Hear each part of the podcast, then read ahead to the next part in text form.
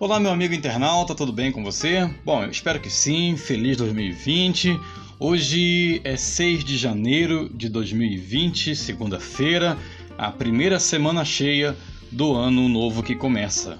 E no conteúdo de hoje vamos falar sobre cinco jogadores brasileiros que fizeram história nos clubes que passaram e, claro, também fizeram histórias e deixaram o seu nome na seleção brasileira e no hall aí de muitas gerações de craques, são influentes até hoje.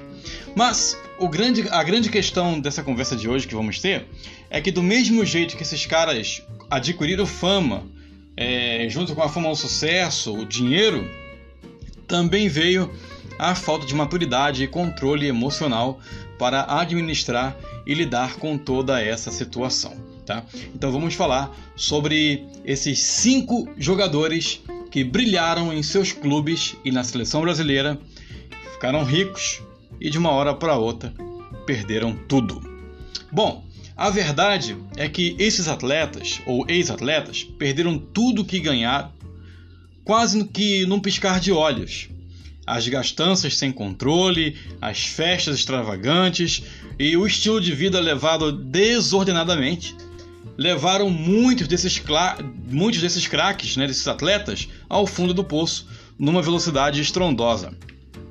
Nesse podcast eu separei cinco jogadores brasileiros para falar um pouco é, dessa lista que eu vou dizer para você aqui, sobre eles. Né? Se você lembrar de algum mais, de outro jogador, deixa aqui no comentário o nome desse jogador e quem sabe aí a gente faz um podcast também falando sobre esses jogadores que você sugerir tá ok? Bom, eu quero convidar você também a clicar no link em anexo a esse podcast para que você venha para o meu blog e, consequentemente, também veja as fotos e mais informações e também um vídeo que eu fiz sobre os cinco jogadores brasileiros que perderam tudo. O primeiro da lista que eu vou falar chama-se Manuel Francisco dos Santos. É, se eu falar assim, quase ninguém se liga, né? Ele é um dos mais famosos no mundo inteiro, ficou conhecido como Anjo das pernas tortas. Já se ligou que eu me refiro a Garrincha, né? O anjo das pernas, das pernas tortas. O Garrincha participou da seleção histórica verde e amarela, que ganhou as Copas do Mundo de 58 e também 1962. Mané Garrincha, como era conhecido, foi um dos principais responsáveis por levar aquela seleção ao auge além de ainda ser um ídolo imortalizado com a camisa do Botafogo. Garrincha é o ícone que imortalizou a camisa 7 no futebol mundial. Porém, ele não soube lidar com a fama e administrar o dinheiro. Infelizmente, Garrincha caiu na pobreza, em quadro depressivo, somado com o alcoolismo e aos jogos de azar. E aos 49 anos, Garrincha morreu pobre, infelizmente. Outro caso nessa lista também é um atacante que fez muito sucesso aí na década de 90 até início dos anos 2000. O Miller, é o Miller, aquele que foi do São Paulo, foi campeão mundial pelo São Paulo. Ele atuou pelos quatro grandes clubes de São Paulo e outros grandes do Brasil também. Né?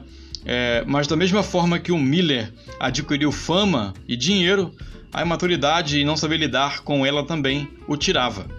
O próprio admitiu que acabou gastando sem necessidade com farras, carros e mulheres e no final das contas aí acabou perdendo tudo também. Chegou até ser pauta de uma matéria na TV Record, uma reportagem onde ele estava morando de favor na casa de um amigo. É, por último aí estava atuando como comentarista para tentar recuperar aí a, a sua vida financeira. Número 3, fala do Félix. Lembra do Félix? Goleiro tricampeão mundial com a seleção brasileira em 1970. Além disso, Félix brilhou no Fluminense e também na Portuguesa. O ex-goleiro, o ex-jogador, faleceu em 2012 por parada cardiorrespiratória. Né? Mesmo tendo grande fama pela sua passagem na seleção brasileira, no Fluminense, na Portuguesa, Félix, o goleiro tricampeão mundial com a seleção canarinho, acabou morrendo também na pobreza. Outro fato também de jogador que ganhou muito dinheiro, mas não foi suficiente para poder se manter, ou seja, não soube administrar as suas conquistas, é um grande ídolo do Palmeiras, é um dos maiores da história do Palmeiras. Teve uma carreira brilhante no clube, onde foi artilheiro absoluto por mais de 16 anos. Eu me refiro a Ademir da Guia. Depois que pendurou as chuteiras, entrou para a política, foi eleito vereador na cidade de São Paulo. Em 2014 chegou a concorrer como deputado estadual, mas não conseguiu ser eleito.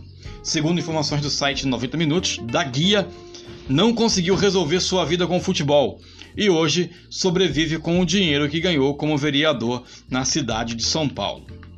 Bom, o quinto e último atleta que perdeu tudo, é, que eu vou me referir agora, dando sequência a essa lista, é para mim, na minha opinião, é o caso mais triste. É o caso mais, é, assim, como posso dizer para você, doloroso dessa história. Eu estou me referindo aqui ao goleiro Bruno, ex-jogador do Flamengo. O ex-goleiro, o goleiro Bruno, né, ex-atleta do Flamengo, continua jogando futebol. Ele foi condenado a 22 anos de prisão pela morte de Elisa Samúdio. O jogador tinha uma carreira brilhante pela frente, estava cotado para ser um dos goleiros para disputar a Copa do Mundo de 2014 e por uma besteira acabou jogando tudo no lixo. Carreira, vida pessoal, profissional, desceu tudo de ladeira abaixo. A queda do Bruno começou quando ele foi condenado, repito, por 22 anos de cadeia pela morte da ex-modelo Elisa Samúdio.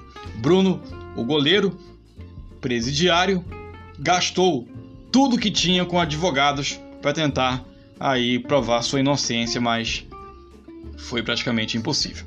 Tá bom, pessoal? Então essa aí foram a, a, foi a lista né, dos cinco jogadores brasileiros que perderam tudo, assim, praticamente num piscar de olhos, do mesmo jeito que veio, foi embora. Se você lembra de mais alguém, por favor, não hesite em deixar aí nos comentários desse podcast para que a gente possa fazer, quem sabe, aí a parte 2. Vem pro meu blog marcionato.com.br, tem mais conteúdo legal para você se informar aqui e volto mais tarde ou logo mais com mais um conteúdo aqui em nosso podcast Conversas e Prosas. Beleza, pessoal? Um abraço e feliz ano novo. Fui. Tchau, tchau.